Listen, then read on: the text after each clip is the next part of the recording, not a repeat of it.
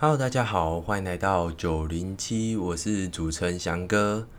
那今天就是我并没有邀请到什么特别来宾啊，今天就只有我一个。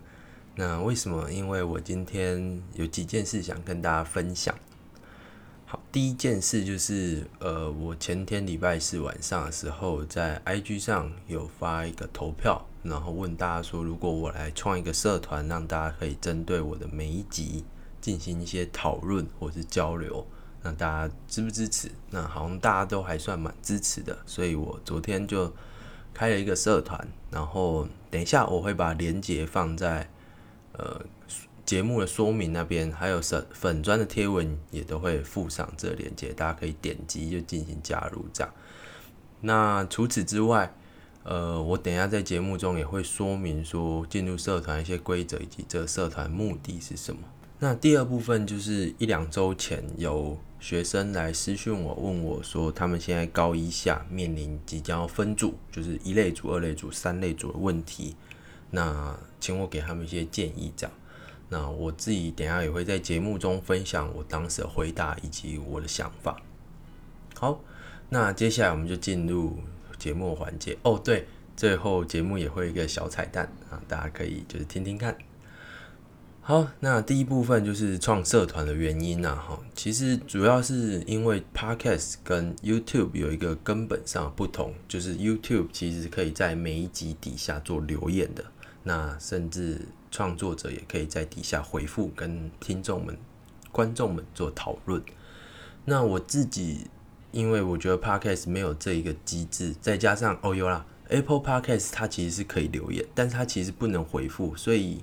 而且它也不是针对每一集，所以我才想说，因为我也想听大家对我每一集的回馈跟反馈，所以我才想要创这个社团。那大家可以针对我每一集在底下做留言跟讨论。除此之外，因为其实我们自己也知道，我邀请来的同学们。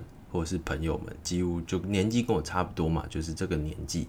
那其实我们对这个产业了解，就是二十五六岁多一点，然后可能因为我们会听前辈讲，所以可能到三十岁左右的的的知，应该说我们知道的东西大概就到那里。所以有些在业界待更久的前辈们，应该可以跟我们更多建议。这样，就像之前在自工系那一集底下就有人回应说。业界现在的想法是什么？那就可以补充，让整个资讯更加透明，然后更加广泛。所以加入社团的话，就可以看到大看到大家的彼此之间的讨论嘛。对，好，这是我当初办这个社团的初衷。那除此之外，还有一个私心啊，其实就是因为我几乎每一集上线之后，我就需要到各个高中的社团，或是各个讨论教育的社团去贴文。当然，我之后还是回来为了宣传嘛。只是我自己觉得那个成效并没有很好，因为我看那个按赞数啊，或是留言数，其实都没有很多。因此，我想说，就自己来办一个社团，可能会比较简单方便。而且，一来对，这是我的私心嘛，就是说可能触及率会比较好一点；二来就是我觉得听众们好像也是希望有一个可以彼此讨论交流的地方。好，在。三来，其实这个社团之后可能也会有一些特别活动，例如我可能会在上面就是整理大家问题，整理大家对每一节问题，然后可能用不同的形式来回答，例如开直播，或是我直接整理一个文件发在社团里面，这样，嗯，好，这就是我开社团的目的，好。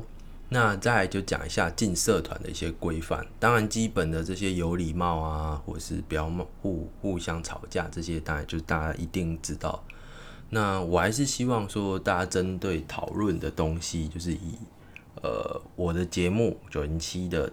的收听节目为主，或是以教育议题为主，所以呢，就是呃，大家的发文的话，都可能需要经过管理员去审核，就是跟其他教育社团是一样，就是都需要经过审核，避免呃议题太过于发散，或是广告太腐烂这样。对，这是第第一个。在第二个，就是大家在申请加入的时候，不是大部分社团都会。呃，问一些问题嘛，对，所以我也有设一些问题来帮助我筛选，或是我其实主要问目的还是想知道大家的想法。所以第一个问题其实就是很简单的，呃，大家对于我之前做过的节目有没有哪一集特别有心得？那大家就可以写写看，简短写、长长写都可以，反正我一定都会看。第二题呢，就是想了解一下大家觉得我有没有什么需要改进的地方，例如最基本就是音质嘛，就录音品质的问题。就像上一集在 Apple Podcast 底下留言就有说到 A G，应该是在讲 A G 老师在讲补习班跟家教之间的差别的那一。那一集他的声音有点小声，对对，主要是还是因为设备的问题啊，因为我只有一支麦克风，然后 A G 如果离了麦克风比较远一点，它声音就比较小声，所以这点我一定会改进啊，我会在今年暑假的时候想办法改进这样。对，那除此之外，那或是你觉得音质上面我应该要怎么跟进的话，都可以给我一些建议，或是其他方面内容啊都可以，因为我一直都没有听。就是想知道大家觉得说应该怎样更好。好，这是第二题。那第三题的话，就是我也想市场调查一下，说，呃，大家都用什么收听的？是用 Apple 收听，还是 KKBox，还是 Spotify，还是 Google Podcast 这样？那或是其他？对，大家就可以在第三题写一下，说自己是用什么收听的。我自己是想调查一下，就这样。然后就这样三题进来之后。嗯，进来之后，反正就刚呃发文的规范也就讲了，就是反正大家我会每一集发布之后，就会在社团再贴一次，然后可以大家可以在底下讨论这样。然后在公告的地方，我有呃放了三篇三三篇，第一篇就是介绍 podcast 以及这个节目在干嘛，然后第二篇就是我自己的翔哥的一些自我介绍，然后第三个就是我目前做过的节目索引，嗯，大概是这样。那大家就可以进来之后去看，或是已经是老听众了就没关系。好，那这就是我开开社团的目的，以及我的进来社团的一些规规范啊。嗯，希望希望，嗯，我第一我也是第一次办社团，希望就是大家会喜欢。总之就是希望大家可以在这个地方获得更多资讯，然后可以互相彼此交流，这样 OK。啊，那最后我还想宣宣传一件事，就是希望大家记得，不管你是用哪个平台收听，就是记得要订阅一下，就是这样，因为我知道 Apple 呃 Podcast 的呃其实触及率没有很高，所以大家如果订阅的话，才可以说呃每一集上线的时候都会知都会收到通知啊，啊就小小宣传一下，那方便的话也可以在我帮我在 Apple Podcast 按星星或者留言，哦。真是不好意思，推推就是在呃宣传自己的东西，要求大家帮忙，这样其实还是有点不好意思。啊，不管在呃第二部分，第二部分就是要讲呃选组嘛。那为什么呢？其实是因为呃刚好最近可能是现在高医生面临要选一二三类组的问题，而且现在一零八课纲。除了选，并不像我们以前就是很单纯自然组一二三类组这样，他们其实会有更多的呃一些特别否一二三类组的课程，就是学校会特别开一些课程，所以就会有学生来问我说啊，要怎么选比较好？举个例子哈，刚好应该一两周前有一个北医女儿高一的学妹来问我说，嗯，她说她的志向其实是在资工系。她很明确的跟我说，她志向其实在自工系。可是呢，嗯，大家也会希望说，或是她自己也在犹豫说，是不是应该选二类还是选三类？因为有人跟他说，三类其实选择比较多，因为其实多读一科生物，你还是可以考呃二类相关的科系。只是他他跟我讲，所以他不知道说怎么选二类跟三类这样，或是选二类跟三类有什么好坏处。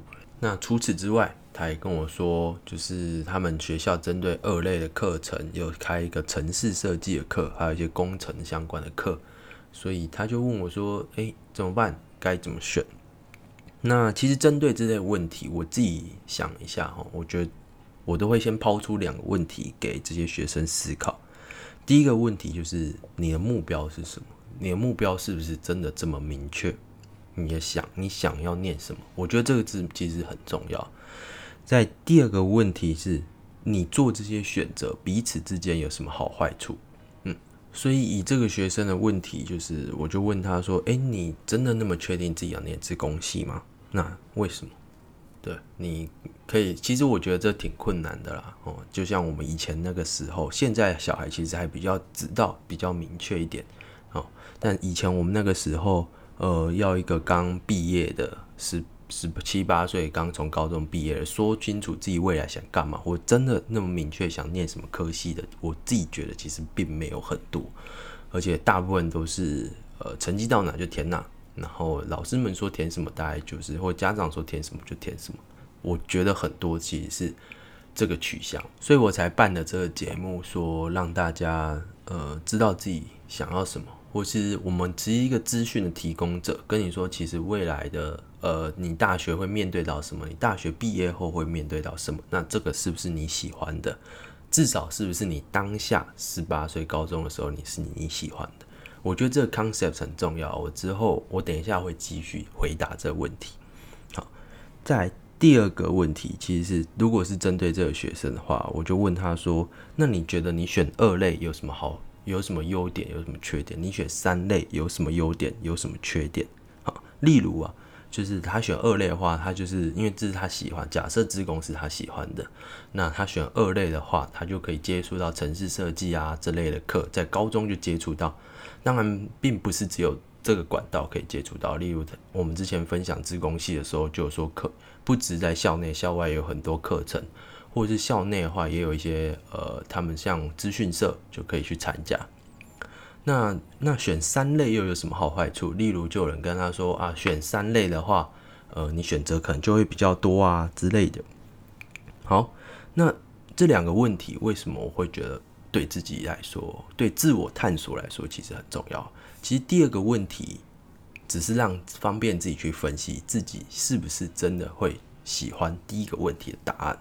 嗯，好，假设这个学生已经很明确告诉我说，我就是喜欢自贡系，那他也分析了一些资料，那很明确的，好像听起来他选二类并不是什么太大的问题，对吧？应该理论上来讲，他就是应该选二类。那为什么他会提出这样问题呢？我觉得当然跟这个社会风气还是有关，当然可能部分家长还是觉得就是念三类走一啊可能会比较好，或是部分老师们也会这样觉得。就例如我另外一个呃另外一个听众也有来跟我反映说，他们班上其实大部分人最后还是选择了三类。好，但所以这个这时候又衍生了一个新的问题，就是如果他选二类了，那他可能高二高三念到一半。他后悔了，怎么办？就是他发现啊，这跟我想象的其实不太一样啊。我想象的二类其实并不是这样，或是甚至他其实高中都念得很顺遂，念到大学了，他后悔了。他发现啊，资工系跟我想的都不一样啊，那怎么办？那会不会有回头路？还是就绝对没有回头路了？好，我也跟他讨论这个问题。那其实这个答案是肯定的。你应该还是有回头路，只是当然会比较辛苦。例如转学、转系、转类组，就是高一、高二可能高二、高三要转类组、重考，这些其实都有先例啊，都不是没有人做过。当然，这些每一条路都很辛苦嘛。对，那既然要承担这么多风险，那我是不是我就很害怕做选择？因为我不知道怎样是对我最好的选择嘛。其实这个选择的。的想法，我其实，在之前的几次演讲里面都有提到，所以就是完蛋了。我如果选，就像这个学生，如果选二类组，我就要冒着我之后不喜欢二类组的风险。那我如果之后真的不喜欢二类组，我该怎么办？我如果选择转系、转学、重考，或者是转类组，是不是都很辛苦？那怎么办？怎么办？怎么办？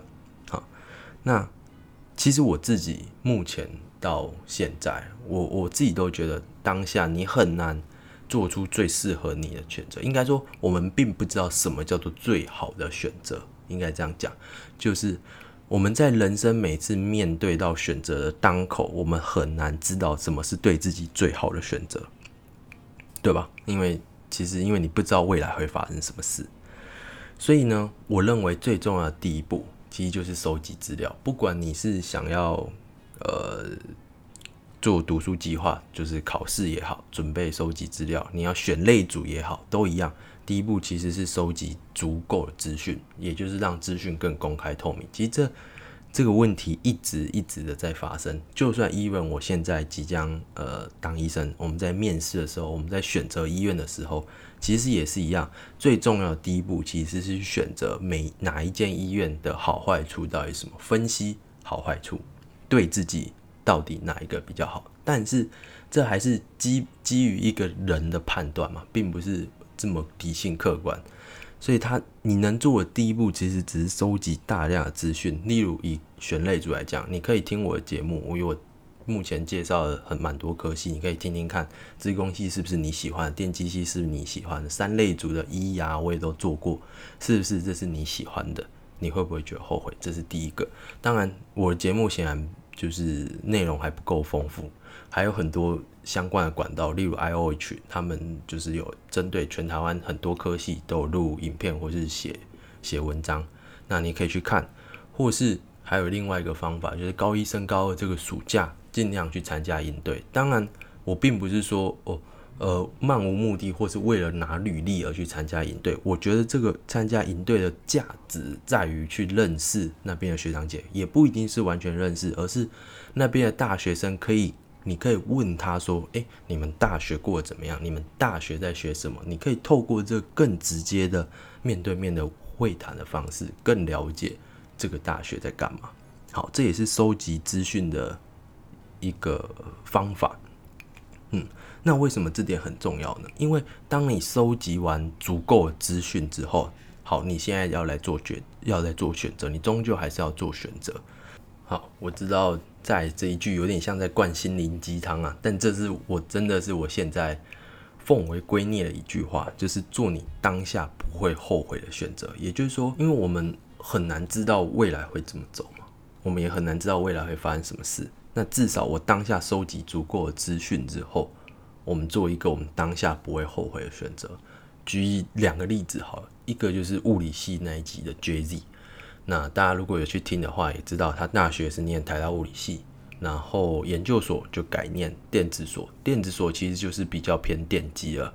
那我就问他说：“那你会不会后悔？你不如就大一大学填的时候就填电机就好了，那就不用填物理了。”但其实他就跟我回答说：“其实完全不会啊。他觉得即使他回到十八岁那一年要选科系的时候，他还是毅然决然会选择物理系，因为当时。”物理系就是他的目标，就是他想要的。即使他现在已经二十三四岁，他已经知道说，呃，他已经知道说他接下来会转类组了，但他还是会这样选。为什么？因为他那时候大家有去听那一集就知道，他从小就是喜欢看 Discover 频道，喜欢研究黑洞或者喜欢研究什么希格斯粒子那些，所以他就毅然决然选择了物理系。即使他未来可能会选择电子组，那。选择原因当然是有一些现实的原因，或者是他觉得自己可能不适合继续走那么深的物理。可是毕竟那是他喜欢，所以他并不后悔十八岁那一年他做了这个选择。另外一个例子就是戏剧系那一集。好，戏剧系那一集他其实大学念是念台大物理系，之后他研究所就跳很大，这个应该就真的跳很大，去念台大戏剧所。那我一样也问他这个问题，说你会不会后悔？自己大学的时候去选择念物理系，然后研究所念戏剧所，这样不是绕了一大圈吗？如果我自自己真的喜欢戏剧的话，是不是大学直接去念戏剧系会比较来直接，也比较来方便，你中间也不会那么辛苦？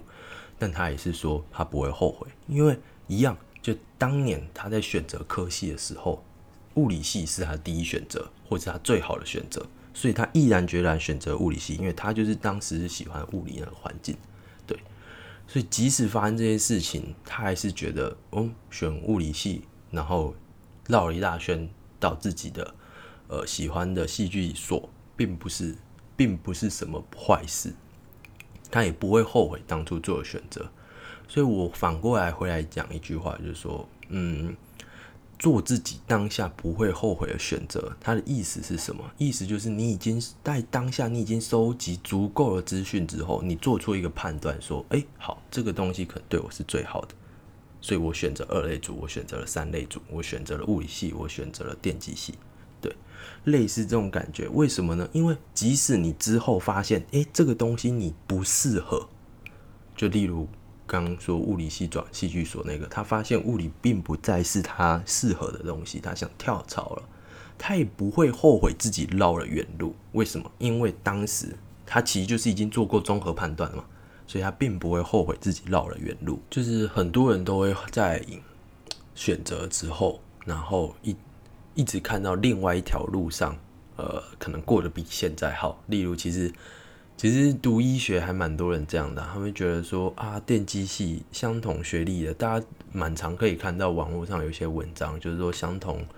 相同学历，例如台大医学跟台大电机之类的，都台大职工之间做比较，然后就会觉得说啊，现在电机系、职工系都过得比我们好。如果当时我选择电机系或职工系，甚至有些人说，如果当时我选择牙医系，因为不是考不上嘛，那如果当时我选择牙医系之后，我是不是现在就会快乐许多？但 其实这个概念其实蛮痛苦的。我自己认为活，这就是活在当时我选择。呃，我如果我选对了，我是不是现在就过得比较好？例如，我曾经听过一个例子，说就是假设如果当时我儿子有考上建中的话，那他现在就不会是这样子，这样这样这样这样这样，就是一直活在过去的不舒服中。就是如果当时我如果有做更好的选择，我现在就不会这样这样这样。但你其实永远不知道你走另外一条路会怎样。就是你看到的是别人走另外一条路，好像很成功。就例如你读医学系，你看到别人走电机的电职工可能很成功，或是走牙医可能过得很快乐。你永远看到别人的好像光鲜亮丽的那一面，但你永远不知道，如果换成是你去走这一个的话，你会不会一样变成你想要的？所以人生总是就是我们一直在面临这些选择，但是。我们并不知道怎样的选择是所谓的最好的选择，而且也没有，我一直觉得就没有最好的选择，因为你永远不知道另外一边、另外一条路的风景是怎样。所以既然如此，那你就是收集好资料，做你当下不会后悔的选择而已。而且，而且，就像我刚前面说的几个例子，绕一下远路不一定比较慢，因为其实那是。如果你不去做，你一直会有一个遗憾在里面。例如，J Z 如果不去读物理系，他可能一直有一个遗憾，说我当初喜欢的是物理，我怎么一直没有去做？所以我给现在高一生，可能讲这对对你们有点、有点、有点辛苦，对。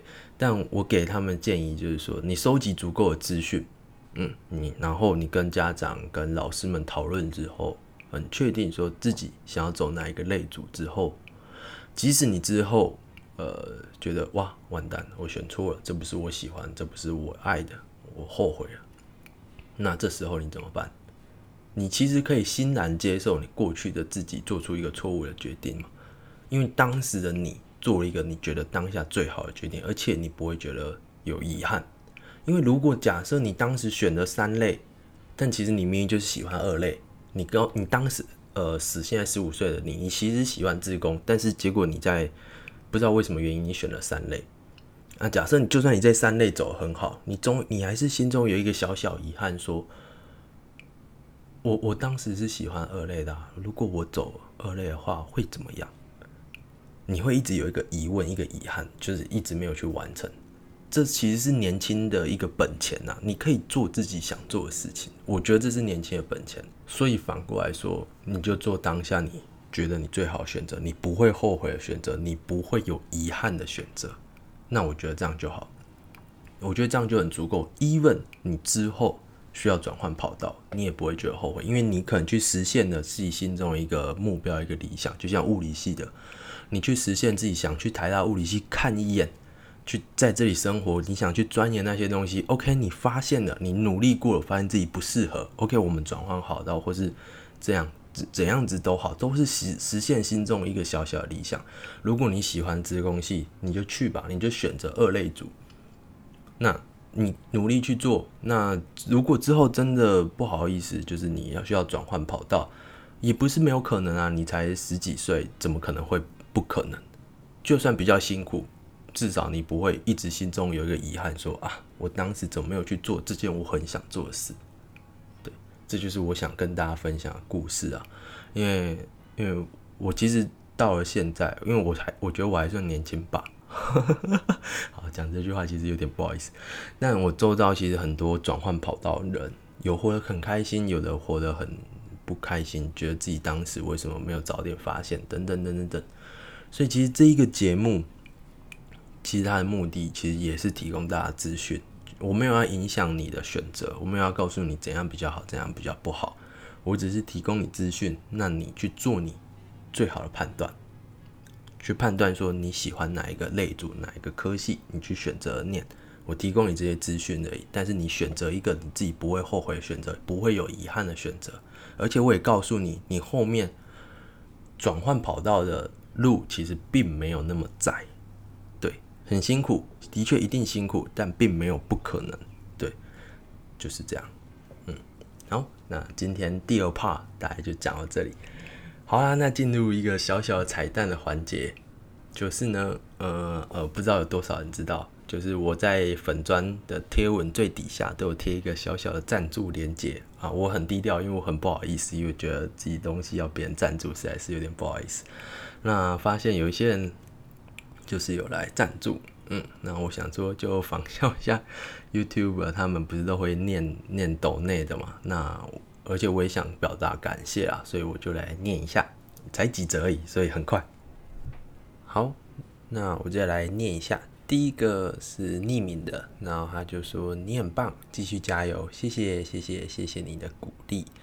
那第二个是肖小姐，那他就说努力继续哦，这个可以帮助很多人。对我也希望说我的节目就是可以帮助到许多需要。知道这些资讯的人，这样好。再来是黄小姐，对，她是打英文啊，但应该是黄小姐。她说你的节目受益良多，真的很感谢。有九零七真的是太棒了，大家都是 称赞的话，真的是很不好意思。对，谢谢谢谢。然后再是陈陈小姐，她说非常谢谢你，你拍的影片对我和孩子们都很有帮助。请继续加油，帮助更多需要的人。那不好意思，呃，这个我应该不是拍影片啦，但没关系，我知道你的意思，也很感谢。然后再是呃，Max Will，他说刚听的国中会考，了解很多资讯，感谢，很用心，谢谢。就是会考我邀请小云的那一集啊，那一集超多人听的，可能是会大家还是喜欢听这种考试的主题啊。然后再是 Peggy。他说：“谢谢你用心准备这些主题，获益良多，感谢啊！我也很感谢你。然后再是呃，哦，这个是我知道他是谁，他有来私讯我，一个很很热心的妈妈。然后他就说：热心的你，相信未来必定是位充满人性关怀的好医生。谢谢啊，其实是不好意思，我接下来才刚即将当医生而已。